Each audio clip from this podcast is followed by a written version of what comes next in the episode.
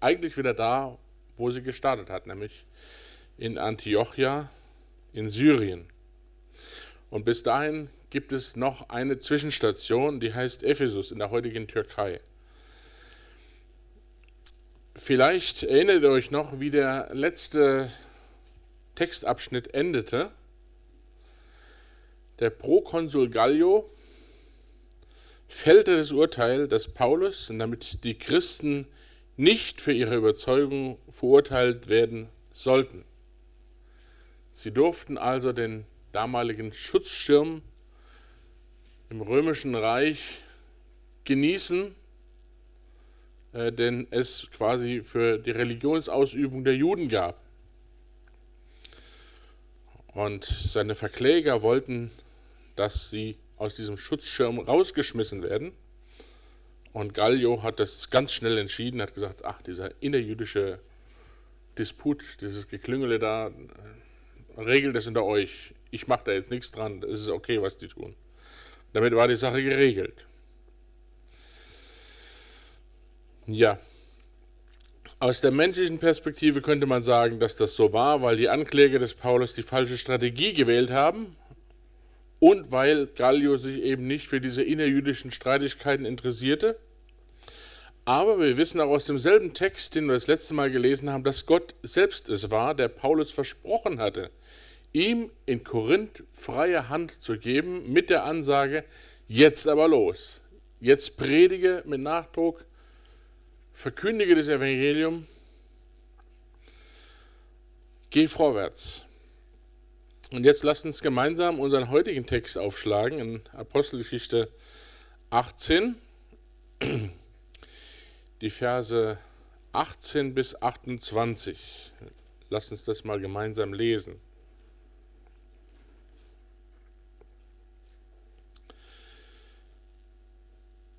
Nachdem aber Paulus noch viele Tage dort verblieben war, nahm er von den Brüdern Abschied und segelte nach Syrien.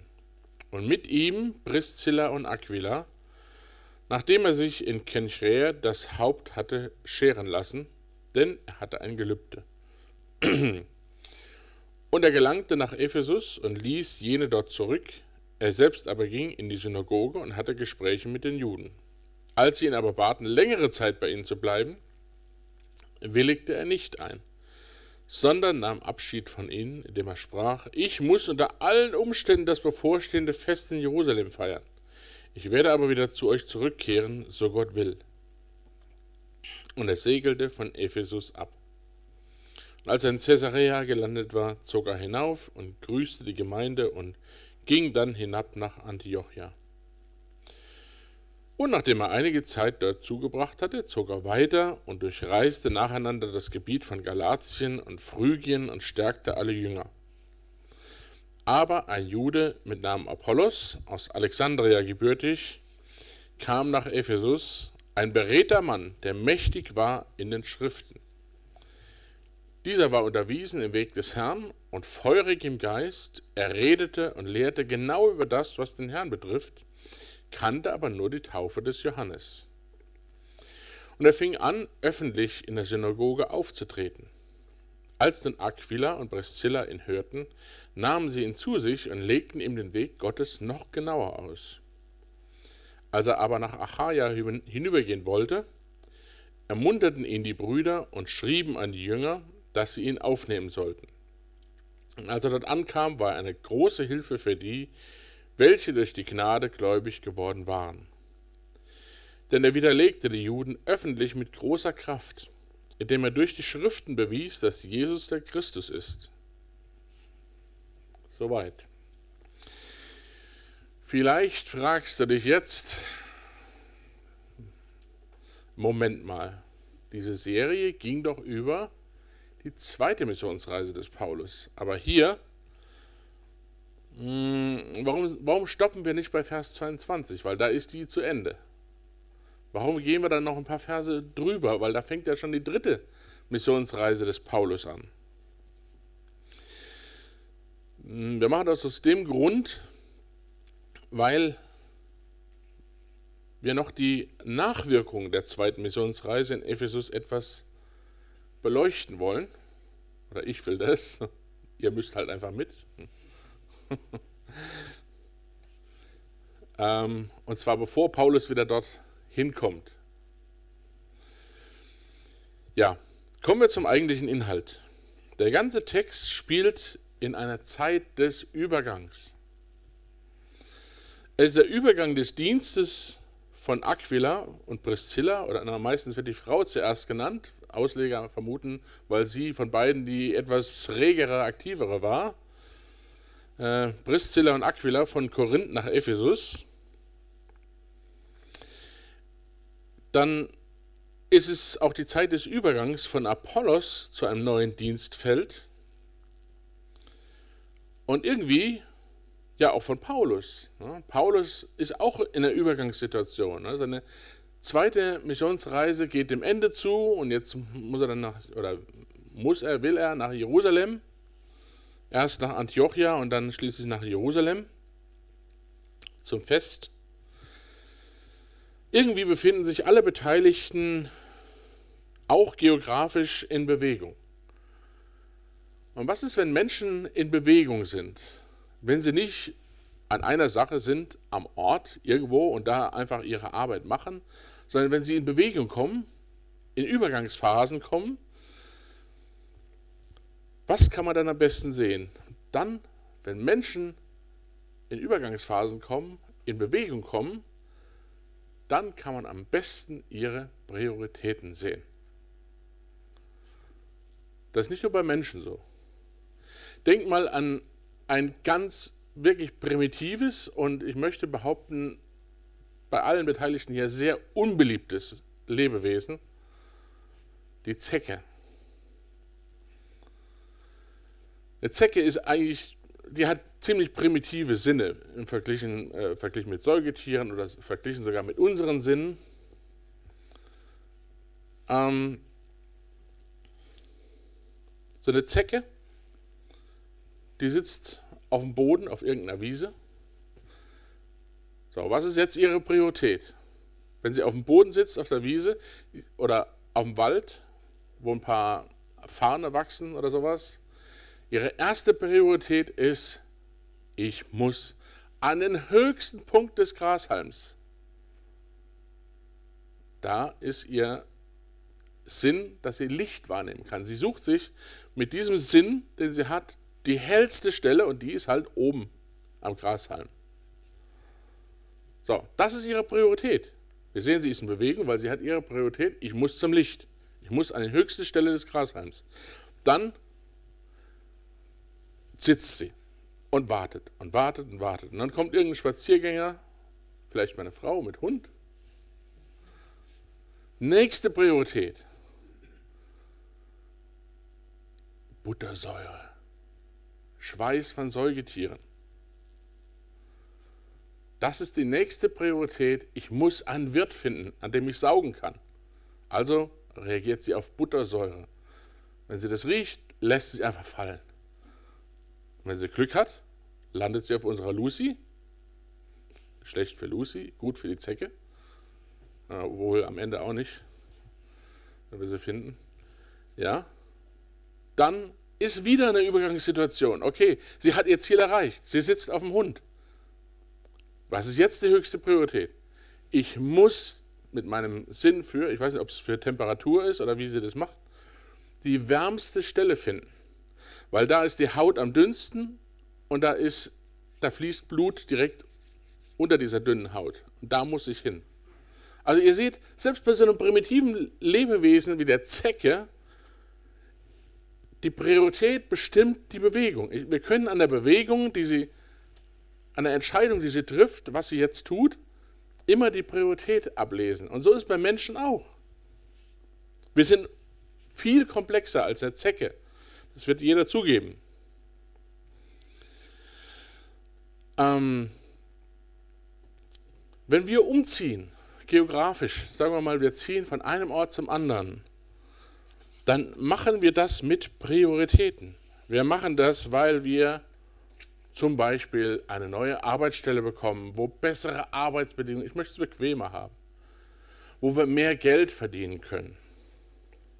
Ich möchte irgendwo hin, weil meine höchste Priorität ist, ich möchte die bestmögliche Ausbildung, das bestmögliche Studium, das bestmögliche irgendwas bekommen.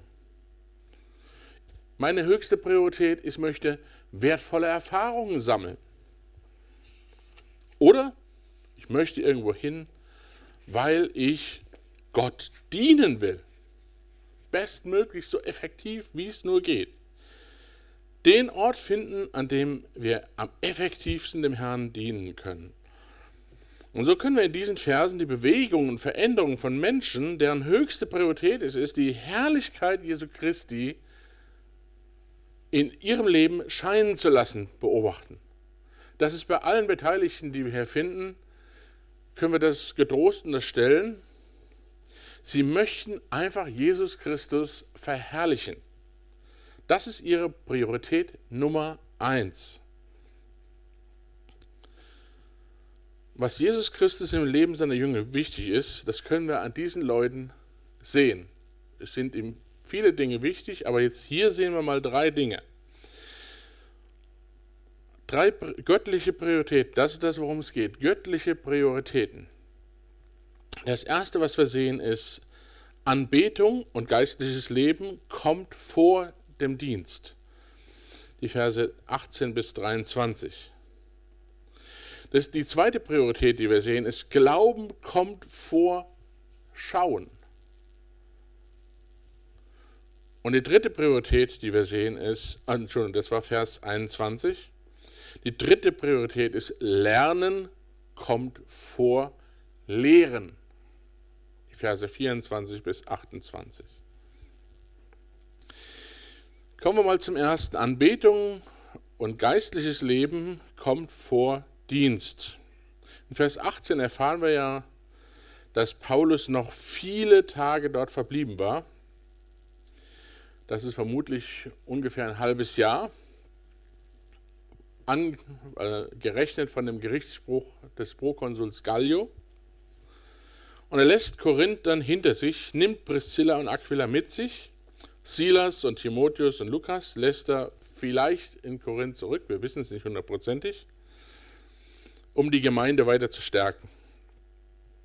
Das wissen wir nicht hundertprozentig, was mit denen passiert ist. Und im Übrigen können wir auch hier bei Priscilla und Aquila eine Priorität vermuten. In diesem Fall. Sie ziehen mit Paulus mit, verlassen ihre Komfortzone und müssen sich woanders ihren Laden, ihr ganzes Geschäft, ihren Kundenstamm, die hatten ja auch einen Kundenstamm aufgebaut. Erst mussten sie von Rom weg, das konnten sie nicht anders, da sind sie vertrieben worden, aber in Korinth hätten sie bleiben können. Sie entscheiden sich gegen den Komfort und sagen, nein, wir gehen nach Ephesus mit Paulus. Wir müssen uns unseren Kundenstamm wieder komplett neu aufbauen. Wer weiß, ob sie vielleicht ein Ladengeschäft hatten, das wissen wir nicht. Ja, ähm, Anwendung schon mal daraus, wenn du über geografische Veränderungen in deinem Leben nachdenkst oder berufsmäßige oder sonst irgendeine Veränderung, die tiefgreifender ist, beziehe diese Perspektive mit in dein Leben ein. Und das ist jetzt nicht nur was für junge Leute, das, da geht es auch um die älteren Semester. Bitte berücksichtige, wenn du irgendwas Neues anfängst, irgendwo hinziehst, irgendwas änderst, bezieh das mit ein. Wo kann ich dem Herrn am effektivsten dienen? Klammer zu, die ich vergessen hatte, vorher aufzumachen. ja, aber worauf unser eigentliches Hauptaugenmerk sein sollte, ist das, was im zweiten Teil des Verses 18 passiert. Wir lesen da, nachdem er sich in Kenchre, schwieriger Name, das Haupt hatte scheren lassen, denn er hatte ein Gelübde. Wer ist er? Was denkt ihr? Paulus? Wer tippt auf Paulus? Lasst euch nicht verunsichern. es ist Paulus, ja. Aber von der Grammatik her im Grundtext könnte es auch Aquila sein. Rein von der Grammatik her geht auch Aquila. Und hier sehen wir wieder ein Beispiel Kontext, Kontext, Kontext. Es ist immer der Kontext, der wichtig ist, um, um das zu erklären. Es geht um Paulus. Denn ja, dieses Gelübde steht im Zusammenhang mit seiner Reise nach Jerusalem, dass er dahin muss. Was hat es mit dem Gelübde auf sich? Und warum hat Paulus sich das Haupt scheren lassen? Und in 4. Mose 6 wird beschrieben, wie jemand, der sich für eine bestimmte Zeit ganz Gott weihen will, eine bestimmte Prozedur durchläuft. Am Anfang steht das Gelübde. Also Gelübde kommt von geloben. Ich gelobe, ich verspreche etwas. Und zwar Gott. Er gelobt, dass er sich an besondere Vorgaben während einer bestimmten Zeit halten wird. Erstens, keine alkoholischen Getränke. Kein Bier, kein Schnaps, na gut, Bier war nicht so verbreitet vielleicht. Kein Wein, kein starkes Getränk. Noch nicht mal Trauben. Keine Rosinen. Ähm, keine Traubenhaut. Nichts von der Traube. Zweitens, keine Friseurbesuche. Oder auch nicht selber schneiden. Na gut, Friseure gab es damals nicht. Die Haare müssen wachsen. Drittens, das absolute Vermeiden von Kontakt mit toten Menschen. Er durfte sich nicht mit der Berührung von Toten verunreinigen. Wenn die Zeit des Gelübdes vorbei war, musste sich der Naziräer, so hieß dieser Geweihte, Nasir, äh, hebräisch abgesondert, dann musste er sich an der Tür des Heiligtums, später des Tempels, einfinden mit drei Dingen. Erstens, einem makellosen männlichen einjährigen Lamm als Brandopfer. Einem zweitens einem weiblichen einjährigen makellosen Lamm als Sündopfer. Drittens einem Widder zum Friedensopfer. Nachdem diese Opfer vom Priester dargebracht wurden, schnitt der Naziräer sich die Haare ab an der Tür des Heiligtums oder des Tempels und warf es unter, das, äh, unter dem Friedensopfer ins Feuer. Und was war der Sinn davon? Der Naziräer drückte damit seinen Wunsch aus, Gott besonders nahe zu kommen. Mit diesem Gott in eine noch persönlichere, engere Beziehung einzutreten. Er suchte die Nähe Gottes. Und dafür war es ihm das wert, dass er sich auch bestimmte Bequemlichkeiten nicht gönnte. Eben zum Beispiel ähm, der Verzicht auf Wein oder auf jegliches, was vom Weinstock kommt. Er trennte sich von Bequemlichkeiten und Freuden dieser Welt. Unter Auslegern gibt es unterschiedliche Auffassungen darüber, ob Paulus hier das Naziräergelübde erfüllte oder sozusagen so eine private Version davon, ein privates Gelübde, das dem etwas angeglichen ist, aufnimmt gegenüber Gott und warum? Weil er schon im Osthafen von Korinth, also in Kenchre, äh, seine Haare abschneidet und nicht erst an der Tür des Tempels. Allerdings wurde das auch damals von den Juden, die dann schon ein Stück weit in der Zerstreuung lebten. Ne? Wir finden zur Zeit auch schon vor der Zerstörung des Tempels Juden überall im ganzen Mittelmeerraum. Und ähm, da gab es dann so diverse Schriften, die gesagt haben, ja, das Gesetz in 4. Mose 6 ist geschrieben für unter der Voraussetzung, dass alle Juden im Land Israel sind und dann ist das so zu verwirklichen. Aber da wir jetzt überall verteilt sind, wenn, es, wenn die Zeit zu Ende geht, dann kannst du dir die Haare auch dort abschneiden, wo du gerade bist, in Griechenland, in Rom, in wo auch immer, und bring dann die Haare mit zum Tempel. Wir wissen es nicht. Aber sicher war, oder sicher ist, es ging um eine persönliche Sache zwischen Paulus und seinem Gott. Nun, warum machten Israeliten das überhaupt? Warum machte Paulus das? Ich habe da was Interessantes gefunden bei Edward Plumter Er gibt zwei Gründe an. Das starke Gefühl der Dankbarkeit für die Befreiung aus der Gefahr, das auf die Furcht folgte. Ja, ihr erinnert euch vielleicht noch, es drohte schon wieder die Gefahr, dass Verfolgung kam in Korinth. Und Gott hat das abgewandt. Er hat Paulus die feste Zusage gegeben, ich bewahre dich, sprich unerschrocken. Das ist Vers 10. Und wir haben gesehen, wie eine üble Situation sich in Korinth anbahnte, wie Paulus die Verheißung bekommt und Gott diese Situation entschärft und Paulus in Ruhe die Gemeinde bauen darf, im Frieden die Gemeinde bauen darf. Was für ein Grund für Dankbarkeit. Nachdem Paulus bis jetzt immer nur verscheucht worden ist, er ist überall verfolgt und verjagt worden, sie haben ihn geschlagen, gesteinigt und was auch immer. Und dort durfte er in Ruhe Gemeinde bauen. Zweitens, sein Wunsch, allen Menschen alles zu sein. Und daher als Jude den Juden, erinnert euch 1. Korinther 9, Vers 20, den die unter dem Gesetz sind, bin ich geworden wie einer, der unter dem Gesetz ist, sagt Paulus, obwohl ich selbst nicht mehr unter dem Gesetz bin. Ein naziräisches Gelübde würde allen seinen Brüdern durch Blut bezeugen, dass er selbst das Gesetz nicht verachtete und andere Juden nicht lehrte, es zu verachten. Egal welche Motive einen Anteil daran hatten. Das wissen wir nicht hundertprozentig, was der Grund war. Aber es war eine persönliche, eine geistliche Sache zwischen Paulus und seinem Gott. Eine ganz persönliche Sache.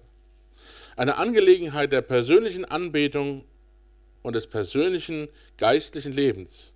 Und es war seine Priorität Nummer eins.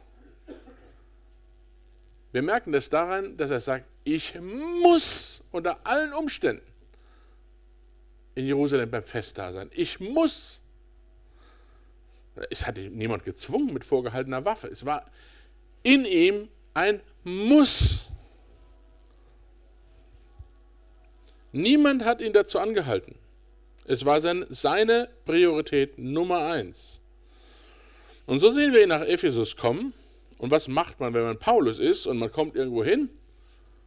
Man vor Ort ist dann die Prio 1. Wo ist die Synagoge? Wo ist die Synagoge? Ich muss dahin. Da, Synagoge, rein mit Leuten, mit den Juden reden, das Evangelium bezeugen, Jesus Christus zeigen von der Schrift her, er ist der Messias. Das ist das, was Paulus überall in jedem Ort macht. Und man geht, er geht immer da zuerst hin. Das steht in Vers 19. Aber der wirklich erstaunliche Teil kommt dann in Versen 20 und 21. Als sie ihn aber baten, längere Zeit bei ihnen zu bleiben, willigt er nicht ein, sondern nahm Abschied von ihnen, indem er sprach, ich muss unter allen Umständen das bevorstehende Fest in Jerusalem feiern. Ich werde aber wieder zu euch zurückkommen, so Gott will. Diese Leute wollen mehr hören von ihm. Das ist eine Gelegenheit. Paulus, hier kannst du dienen. Hier kannst du Jesus Christus bezeugen. Hier können Menschen zum Glauben kommen. Ein neues Dienstfeld, Ephesus.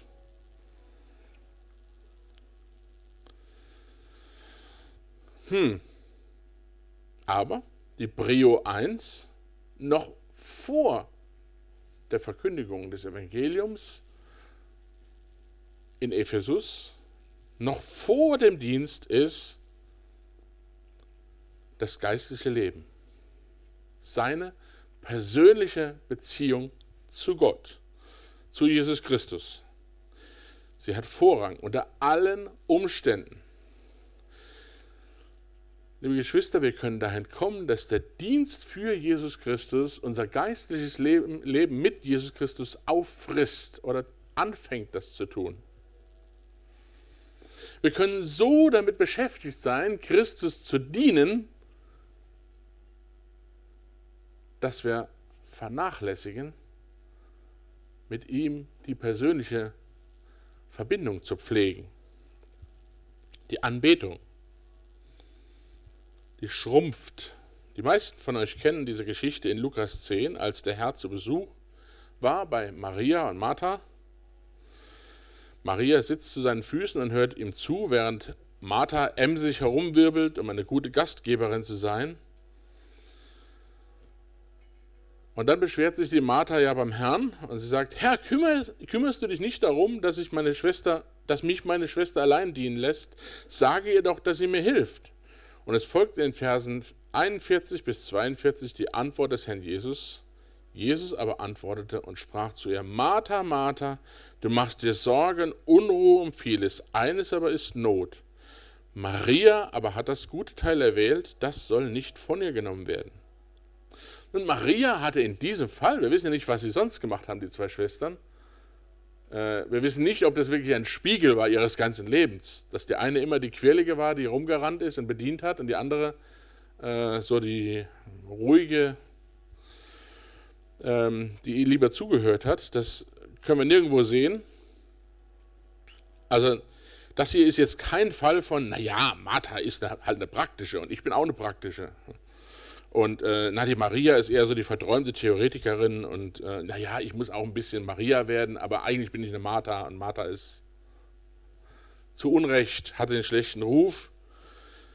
Äh, wir wissen nichts über die zwei, was das betrifft, wie sie sonst waren. Wir wissen, dass in dem Moment, von dem Lukas 10 handelt, hat Maria ihre Prioritäten richtig gesetzt und Martha hat ihre Prioritäten falsch gesetzt. In diesem Moment. Das kann am Tag drauf schon wieder anders gewesen sein, das wissen wir nicht. Es ist eine Sache der Priorität. Auch bei Paulus, er war kein Sklave des Nützlichkeitsdenkens. Wenn ich da jetzt nicht was mache, dann dann bin ich nicht wirklich nützlich. Dieses um alle, um jeden Preis muss immer was vorwärts gehen. Ich, ich muss nützlich sein, nützlich, nützlich, nützlich. Es hat was anderes, Prio 1. Wenn dein geistliches Leben den Bach runtergeht, weil du so nützlich sein willst, dann haben wir nichts erreicht. Die Prioritäten sind anders. Wenn du wählen musst zwischen der Gesundheit deines eigentlichen, äh, deines geistlichen Lebens und dem Dienst in der Gemeinde, dann nimm immer die Maria-Option. Und das andere kommt hinterher. Nur darin wirst du die Ausrüstung und Stärkung finden, die du erst für den Dienst brauchst. Und noch ein Aspekt steckt da drin. Der große Heidenapostel Paulus, der Mann mit den vielen Gaben, er ging nicht davon aus, dass es in Ephesus ohne ihn nicht weitergehen würde. Wie viel weniger sollten wir davon ausgehen? Also wenn ich hier weggehe und wenn ich da weniger das mache, dann geht hier gar nichts mehr. Quatsch! So ein Quatsch. Das hört man nicht nur in Firmen, in Gemeinden wird es weniger laut ausgesprochen. Aber das Denken ist, das ist so menschlich. Ohne mich geht nichts mehr. Komisch, wie machen das die Leute im Urlaub? Oder wenn jemand mal irgend sich die Haxen gebrochen hat und dann vier Wochen zu Hause sitzen muss oder sonst was. Die Firma geht nicht den Bach runter. Komisch. Und wie viel weniger bei der Gemeinde. Er vertraute darin, Paulus vertraute darin vorrangig seinem Herrn, aber er vertraute auch seinen Mitarbeitern. Es gab bei ihm kein, wenn ich hier nicht die Stellung halte, dann wird das nie was. Das gab es bei ihm nicht. Die zweite Priorität. Glauben kommt vor Schauen, Vers 21. Das wird ein relativ kleiner Punkt. Schaut mal bitte in Vers 21 nochmal. Ich muss unter allen Umständen das bevorstehende Fest in Jerusalem feiern. Ich werde aber wieder zu euch zurückkehren, so Gott will. Keine Rede von festen Gewissheiten, von wegen ich werde. Nein, so Gott will. Paulus wusste, was er wollte, aber er wusste nicht, ob das auch Gottes Plan war.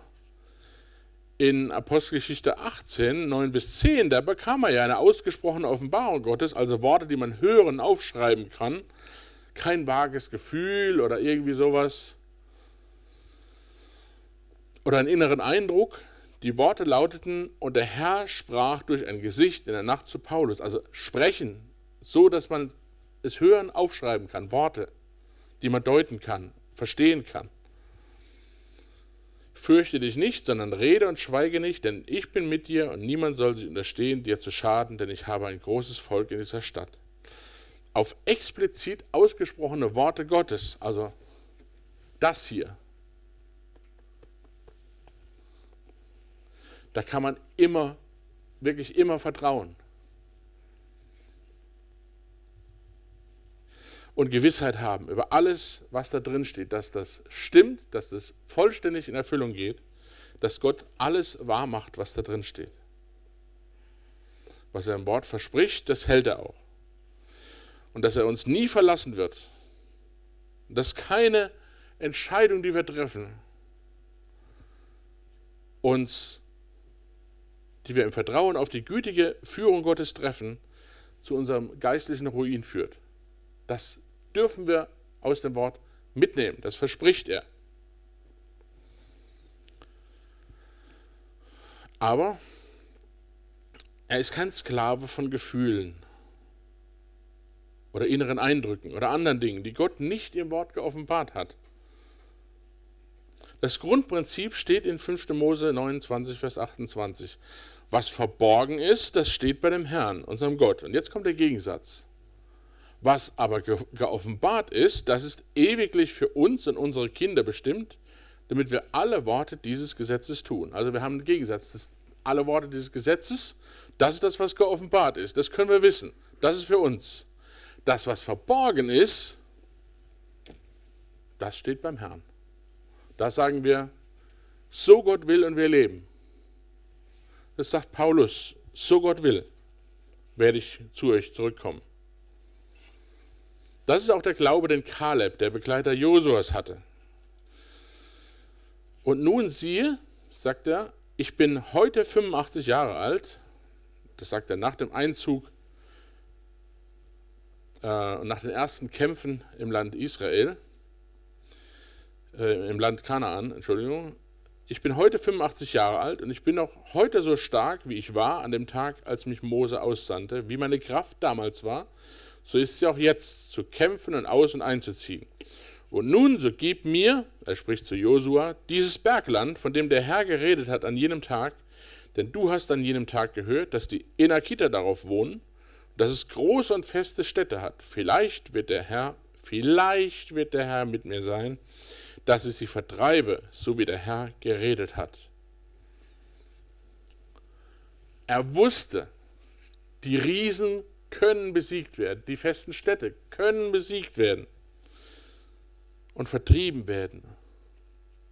Aber er hatte keine feste Zusage, dass du, Kaleb, wirst das tun. Nein, er vertraute, das Wort ist wahr. Das Wort sagt, die können vertrieben werden. Nun, vielleicht macht das Gott durch mich, vielleicht macht das auch durch jemand anderen, aber ich will es wagen. Ich vertraue. Und dann sagt er, vielleicht macht Gott durch mich. Das ist Glaube. Der Glaube vertraut auf das Geschriebene und das andere, da ist er mutig. Wir dürfen auch was wagen bei Dingen, die nicht geschrieben sind, aber da machen wir nicht zum Wort irgendwas dazu, von wegen, ich weiß, der Herr wird das tun. Nein, er wird das tun, was im Wort steht. Das wird er tun. Da gibt er dir Gewissheit. Die anderen Sachen, da ist dein Vertrauen, dass er dich bei der Hand nimmt, dass er dich führt. Das ist da gefragt. Also Glaube ist die Prio 1 vor Schauen, Fühlen, Erfahren.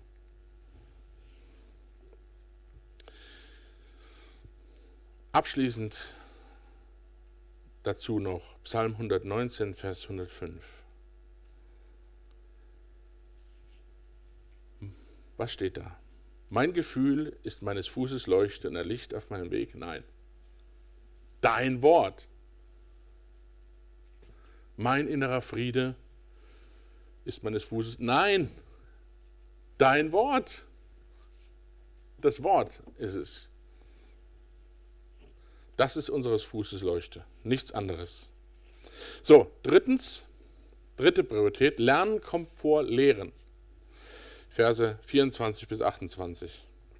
Jetzt lernen wir noch eine weitere Person kennen, die einen wichtigen Einfluss ausübte in der ersten Generation der christlichen Gemeinde. Apollos. Vers 24 stellt uns Apollos vor, aber ein Jude mit Namen Apollos, aus Alexandria gebürtig, kam nach Ephesus, ein beredter Mann, der mächtig war in den Schriften. Alexandria gibt es ja heute noch, ist in Ägypten. Ähm, Alexandria hatte damals eine große jüdische Population. Ich glaube, da viele Juden. Es gab viele gelehrte Juden auch dort, die sich dort angesiedelt hatten. Ähm, zum Beispiel der berühmte Rabbi Philo von Alexandrien, der kam von dort.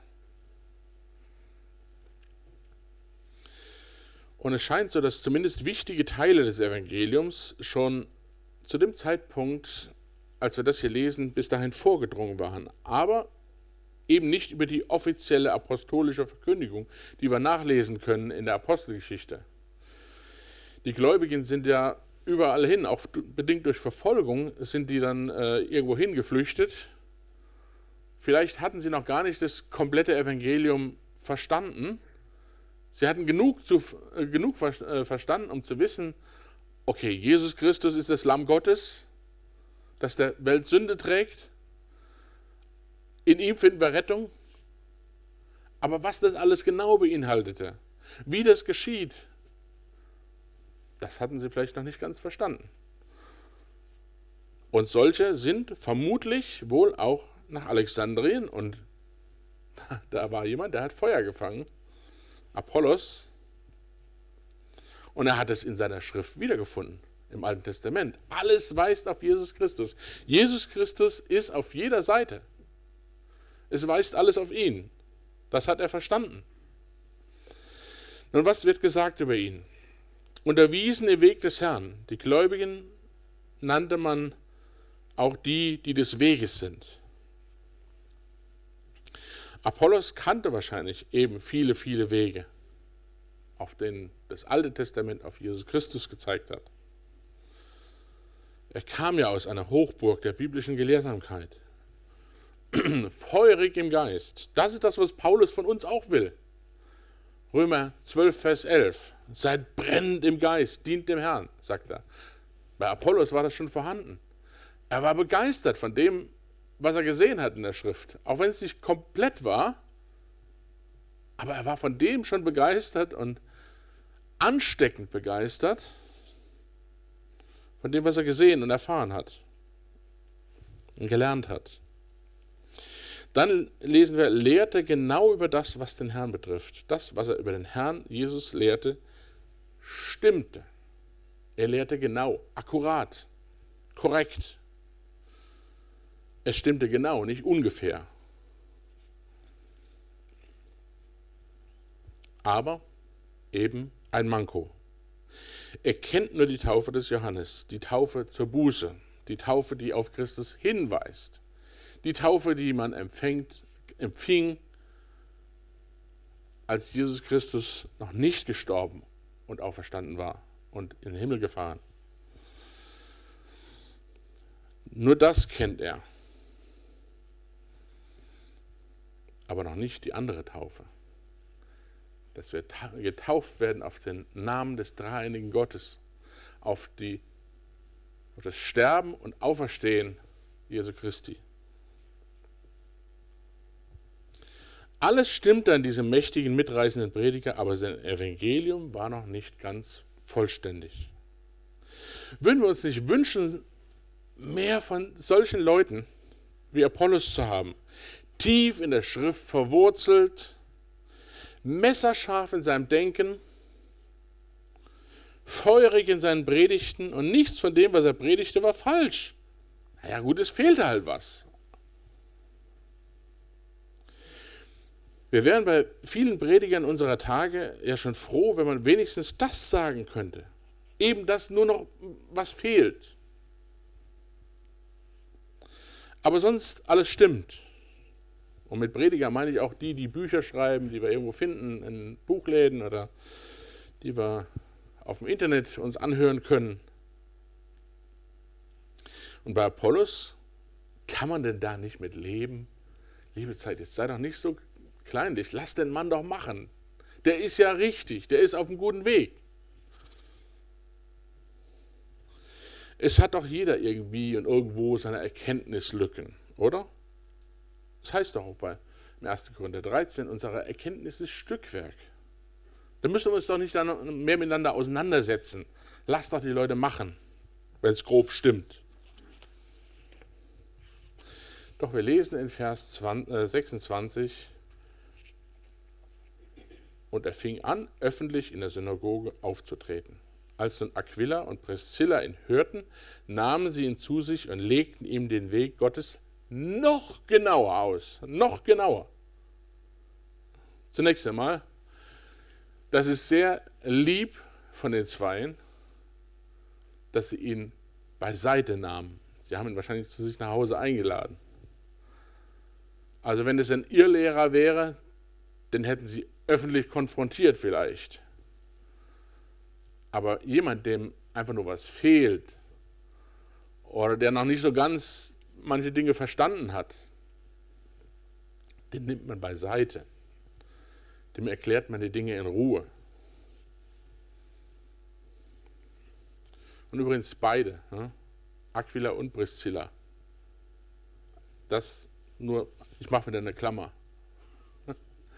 Das ist eine wunderschöne Belegstelle dafür, dass auch die Schwestern in der Lage sind, nicht nur Cappuccino für die Seele und nur diesen andächtigen Stil, oh, was sagt dieser Vers mir direkt? Und auch Frauen haben die intellektuelle Kapazität, schade, dass ich das betonen muss, das weiß eigentlich jeder, haben die intellektuelle Kapazität, Sachverhalte einzuordnen, zu verstehen, Verbindungen zu knüpfen, nicht auf der Gefühlsebene nur, sondern auch verstandesmäßig.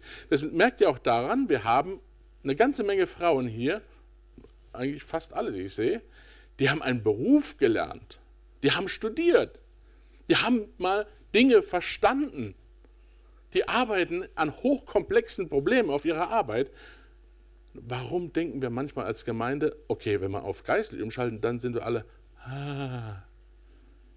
Nein! Schwestern, lasst euch ermutigen. Ihr, bitte kein Cappuccino für die Seele, Hühnersuppe für die Seele und dieses, diesen ganzen Quatsch. Das braucht ihr nicht. Ihr könnt selbst in der Schrift graben. Ihr versteht Dinge, ihr habt einen Heiligen Geist. Gott hat ihn euch gegeben und er hat euch auch die Gabe gegeben, Dinge zu verstehen. Und vielleicht auch die Gabe, Dinge weiterzugeben, wenn ihr sie verstanden habt. Klammer zu. Sorry, ich bin da immer. Ähm, ja, weil es ist manchmal so, ihr kennt es vielleicht auch, man, äh, man besucht sich gegenseitig. Ich rede jetzt nicht unbedingt nur von, oder von unserer Gemeinde, so, nach dem Essen, dann, dann gruppieren sie die Frauen zu den Frauen, die reden dann über Kinder, über Kochen, über was auch immer. Und die Männer, oh, da kommt dann Theologie, ja, da kommen so die, werden so die Probleme gewälzt, äh, die systematische Theologie, idealerweise. Und dann sagen die Frauen, ja, die Männer da, das ist, ja, die, das ist ja ein bisschen halt die praktischen. Wir interessieren uns für die praktischen Sachen. Bibel ist Praxis. Wir brauchen euch Frauen, um den Praxisbezug vielleicht ein bisschen mehr reinzukriegen. Dass vielleicht auch mal eine Frau, wenn die Männer zu theoretisch werden, dass die Frauen auch mal nachfragen, äh, ja, welche Bedeutung hat es denn dann für mich, was du da gerade erzählst? Die Frau ist nicht nur für Kinder und Küche zuständig. Die Frau hat von Gott auch einen Kopf bekommen mit was drin. Und den Heiligen Geist. Und das die komplette Bibel. Wir haben, meines Wissens ist eure Bibel nicht so, sondern wir haben alle dieselbe Bibel. Alle 66 Bücher. Okay, so, jetzt aber die Klammer zu. Okay. Also, sie legten ihm den Weg Gottes noch genauer aus. Zu so einer Aktion gehören immer zwei Parteien. Einer, der sich was sagen lässt und belehrbar ist, und jemand, der sowohl fähig als auch bereit ist, anderen Geschwistern die Bedeutung dessen, was die Schrift lehrt, genauer zu zeigen. Beides haben wir hier. Das, was hier geschieht, ist ein Akt der Barmherzigkeit. Es ist Barmherzigkeit gegenüber den, dem Apollos. Denn je mehr du wirklich von Gott erkennst aufgrund der Schrift, desto befreiter, desto besser wird dein Leben mit Gott in geistlicher Hinsicht. Je mehr wir Gott erkennen, und er offenbart sich hier drin, desto besser die Qualität unseres Zusammenlebens mit Gott und auch unsere, äh, unseres Dienstes. Aber zweitens ist auch ein Akt der Barmherzigkeit gegenüber denen, die dann Apollos später zuhören, der Gemeinde. Wir erweisen der Gemeinde auch einen Dienst, wenn wir uns belehren lassen, wenn wir uns Dinge sagen lassen, die bei uns vorher unvollständig waren oder falsch vielleicht sogar, oder wenn wir anderen helfen, auf diesen richtigen Weg zu kommen. Wir sehen, rechte Lehre bringt rechte Erkenntnis Gottes und die bringt größere Freiheit und Freude in Christus, wenn sie auf das Herz angewandt wird. Nicht trockene Theorie. Die Bibel ist nicht Theorie. Die Bibel ist praktisch. Aber manchmal klingt es erst wie Theorie. Manchmal müssen wir erst etwas lernen, um es dann erst später praktisch anwenden zu können. So, und erst nach dieser Aktion sehen wir in Vers 27, dass sie ihm einen Empfehlungsbrief dann nach Korinth mitgeben.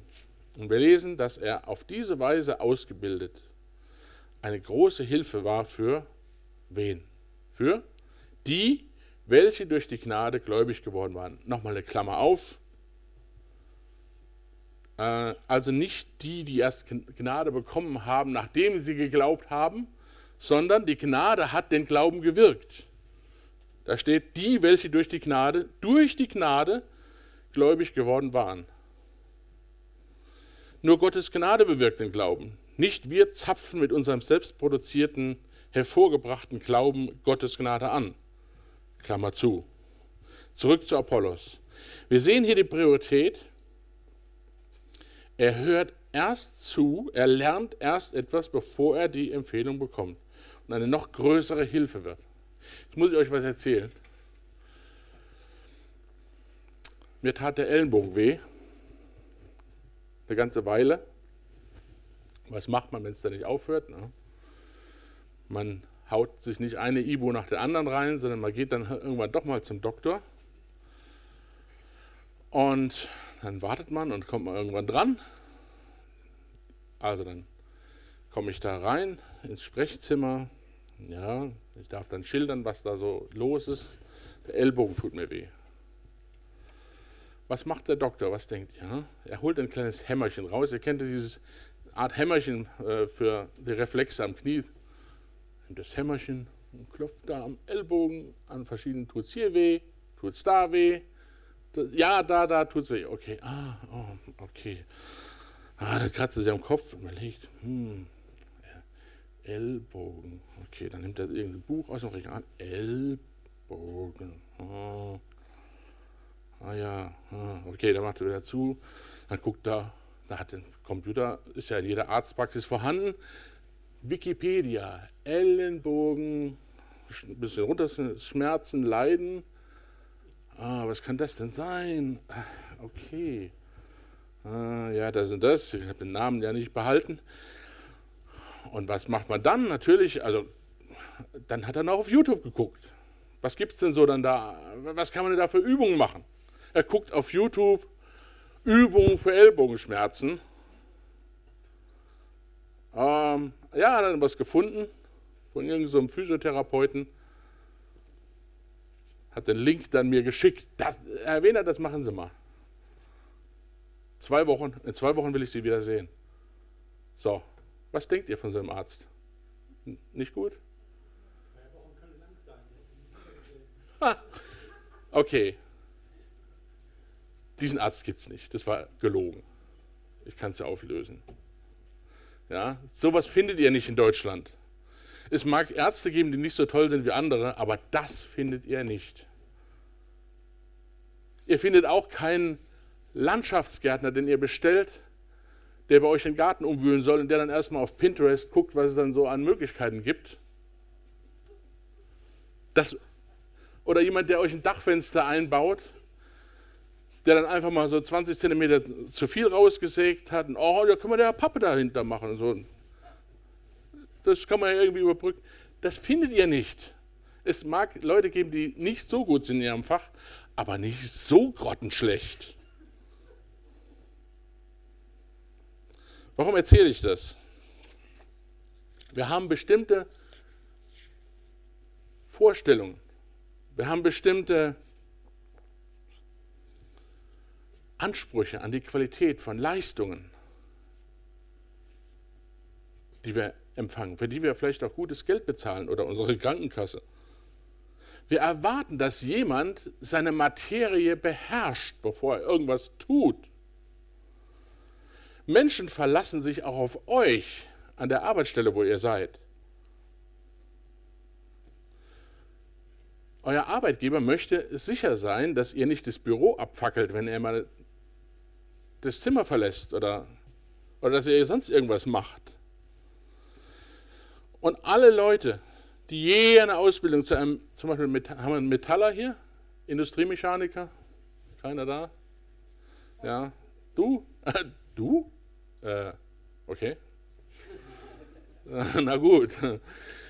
Ja, also wer irgendeine Metallausbildung macht, der, der kennt dieses verhasste U-Stahl-Ding, wo man dran feilen muss, äh, bis es dann, dann hält man es da ans Licht mit dem Haarwinkel. Und, ah, das passt dann wieder nicht und dann feilt man sich da zu Tode. Und, aber jemand, der das nicht auf die Reihe kriegt, eine gerade Fläche ordentlich zu feilen, dass es dann wirklich passt mit dem Haarwinkel, dem würden wir nichts Teures in die Hand geben an Material. Das macht man im ersten Ausbildungsjahr. Da macht man das. So. Dieses alberne Stück Stahl. Und legen wir aber, stelle ich mal die Frage, legen wir beim höheren Anwenden der Schrift, dem kostbarsten Material, das es überhaupt gibt, legen wir da auch Qualitätsmaßstäbe an? Oder, ah, das passt ungefähr, aber nein, bitte nicht. Legen wir da das gleiche Maß an Unterscheidungsvermögen und gesundem Menschenverstand vor, selbst ein Apollos, der mächtig in der Schrift war, der brennend im Geist war, der über das, was den Herrn betrifft, sogar genau redete, nicht nur irgendwie, sondern genau redete, er brauchte es, dass es ihm noch genauer gezeigt wurde. Vor zwei Wochen ungefähr, und das stimmt jetzt wirklich, zwei oder drei Wochen, hatte ich ein interessantes Gespräch, da habe ich ein bisschen drüber reflektiert, waren Leute aus einer anderen Gemeinde, und da ist mir eigentlich klar geworden, dass sich eine örtliche Gemeinde immer zwischen zwei extremen Polen bewegt. Zwei extreme Pole des Dienstverständnisses. Da ist der eine, das eine Extrem die One-Man-Show.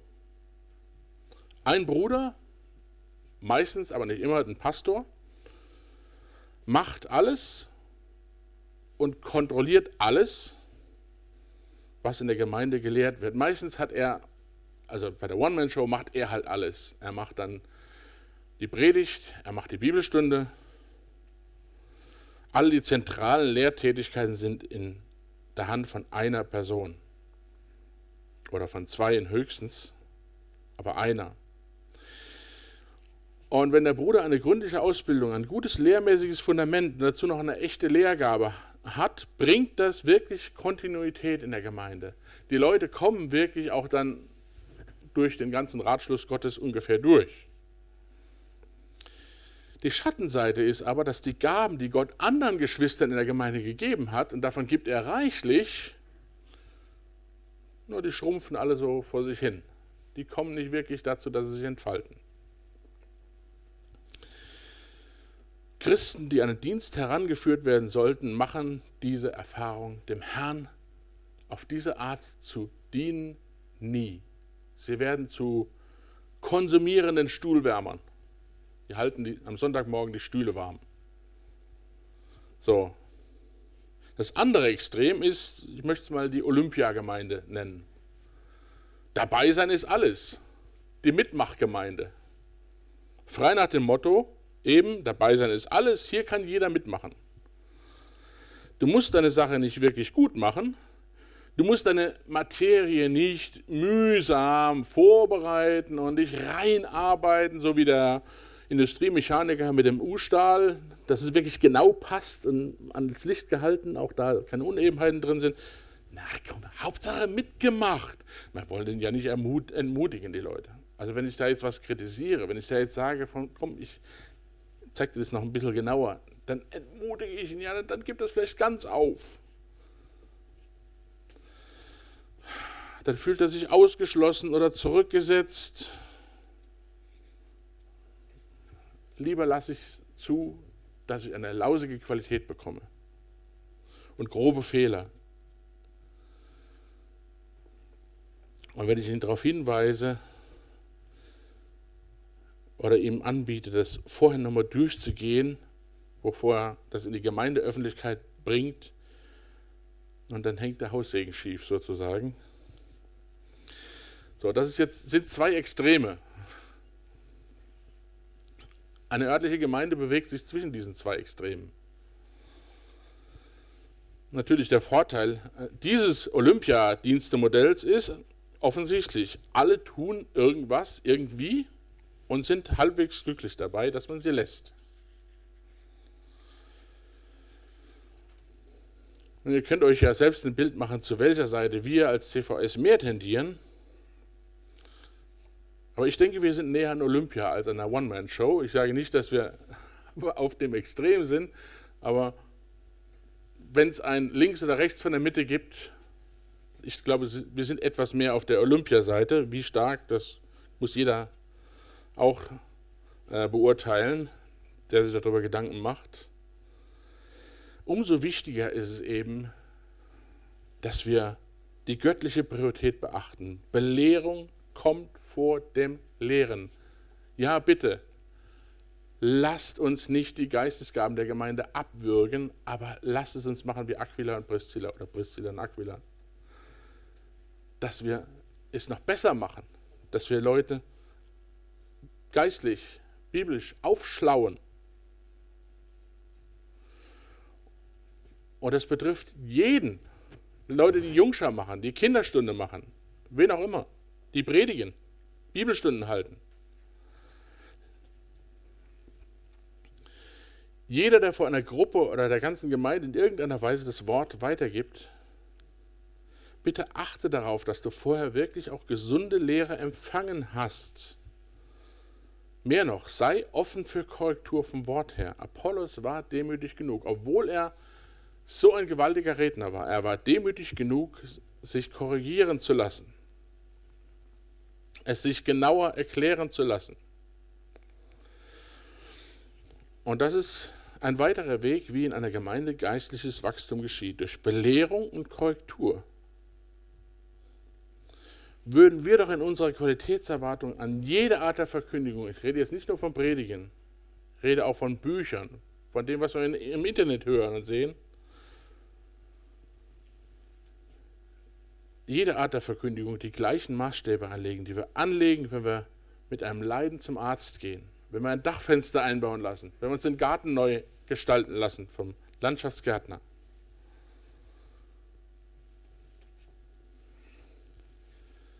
Und von der anderen Seite betrachtet, wie viel Mühe und Stolz und ständige Fortbildung, vielleicht nicht bei allen das Gleiche, aber wie viel davon legst du in deinem Beruf an den Tag? Du möchtest gerne deine Aufgabe so gut wie es nur geht machen. Du möchtest gerne alle Ressourcen nutzen, die du hast, um deinen Job so gut zu machen, wie du nur kannst. Warum? legen wir manchmal nicht die gleichen Maßstäbe an für das, was wir tun für den Herrn. Für das, für das was wir für den Broterwerb Erwerb tun. Wie viel müssen wir noch darauf bedacht sein? Wie, äh, wie viel mehr müssen wir noch darauf bedacht sein, mit den Dingen vertraut zu sein, die den uns ein für alle Mal anvertrauten Glauben betreffen? Und wie viel mehr muss uns daran liegen, Menschenseelen, kostbare Menschenseelen nicht zu schädigen, ihnen nicht Schaden zuzufügen, mit Dingen, die wir sagen, die halbgar sind, die nicht durchdacht sind, die nicht der, im Wort gegründet sind. Wir haben in Vers 27 einen Begriff gesehen, der für Kinder Gottes verwendet wird, welche durch die Gnade gläubig geworden waren. Jetzt sage ich euch noch einen anderen Begriff für Gläubige, der auch nur einmal im Neuen Testament vorkommt, und zwar in Römer 14, Vers 15. Im Kontext dieser Stelle geht es darum, dass Paulus die Römer ermahnt, in Liebe zueinander zu handeln. Wenn der eine gewisse Freiheiten hat, die der andere noch nicht hat, dass wir den anderen, den schwächeren Bruder, nicht durch unser Handeln zu Fall bringen. Und das ist der Kontext. Und da sagt er, verdirb mit deiner Speise, also mit dem, dass du die Erlaubnis hast, es zu essen, nicht denjenigen, für den Christus gestorben ist. Das müssen wir uns bei jedem Weitergeben des Wortes Gottes vor Augen halten. Vor mir, vor mir ist jemand, für den Jesus Christus gestorben ist. Es ist eine Seele, die ist Gott so kostbar. Und den will ich nicht mit irgendeiner oberflächlichen falschen, weichgespülten oder was auch immer Verkündigung, die nicht dem Inhalt des Wortes entspricht, verderben, sondern ich möchte ihn auferbauen, ich möchte ihm aufhelfen, ich möchte ihm vorwärts helfen. Das soll unser, unsere Prio 1 sein. Dabei geht es bei allen göttlichen Prioritäten. Christus dienen auch vor allem, meistens durch die Menschen, für die er sein Leben gelassen hat, seine Gemeinde. Amen. Lass uns noch zusammen beten. Lieber Vater, habt du Dank, dass du uns deine Prioritäten in deinem Wort zeigst und dass du uns dein kostbares Wort gegeben hast. Und wir haben einen wirklichen Schatz in unseren Händen, den wir viel zu wenig kennen und viel zu wenig nutzen, möchte ich ja verbitten, dass du uns mit deinem Heiligen Geist dazu antreibst und anregst, dein Wort sorgfältiger zu untersuchen. Auch eine große Priorität auf unser geistliches Leben, unsere Verbindung mit dir zu legen. Und hab du Dank, dass du das alles schenkst durch Jesus Christus und durch deinen Heiligen Geist.